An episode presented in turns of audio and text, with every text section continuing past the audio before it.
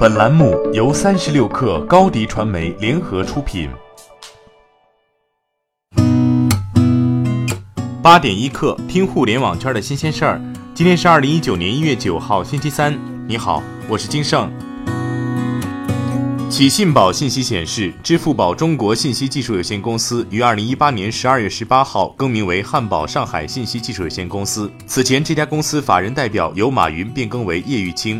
对此，支付宝官方透露，这一变更与用户熟悉的支付宝没有关系。支付宝公司名称其实是支付宝网络技术有限公司。业内人士说，上面这两家公司的变更都是属于常规的公司内部治理，在大公司非常常见。只要不是核心主体公司的变化，就和大家没有什么关系了。从一月七号开始，网络上出现华为宣布与袁隆平公司合作培养水稻等消息。华为发布声明称，此消息不属实，华为没有任何从事水稻种植业务的计划，也没有发布任何与此相关的消息。华为称，当前传统行业面临数字化转型的机遇与挑战，华为坚持有所为有所不为，聚焦打造 ICT 领域技术优势，赋能客户数字化转型，不会进入不擅长且没有优势的行业。罗永浩团队正在秘密内测一款能赚钱的聊天工具，名为“聊天宝”。经体验发现，这款软件和子弹短信有着千丝万缕的联系。目前，由于聊天宝并未上架主流应用商店，下载体验方式有两种：一是通过网络下载站下载；二是拿到内测包的子弹短信用户直接推荐给子弹用户好友下载。格力电器昨天下发内部文件，宣布全员涨薪，总增加薪酬在十亿元以内。格力电器二零一七年年报显示，公司当期领取薪酬员工总人数八万五千二百二十二名。那么此次加薪人均一千元左右，与过去两年全员加薪幅度基本保持一致。腾讯音乐推出了一款主打歌单及音乐故事的 App 猫音乐。这款产品打造的是一种视觉化风格的音乐，并且在歌单推荐上有着极其强烈的小众风格。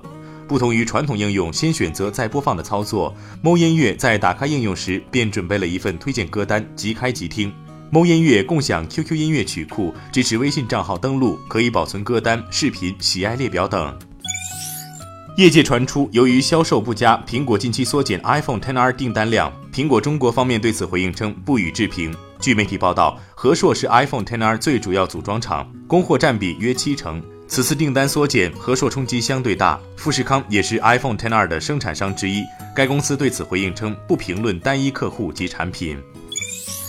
据《华尔街日报》报道，星巴克 CEO 凯文·约翰逊正在缩减公司创始人、前任 CEO 霍华德·舒尔兹制定的一些为重振咖啡店业务销售额而制定的重大举措。约翰逊决定收缩舒尔兹曾宣布的要在全球新开一千家甄选门店及二十到三十家甄选烘焙工坊店的计划。一千家店是一个愿望，他说，星巴克将先开六至十家门店，看看是否能够得到预期的回报，再决定下一步怎么走。八点一刻，今日言论，阅文集团高级副总裁罗莉说。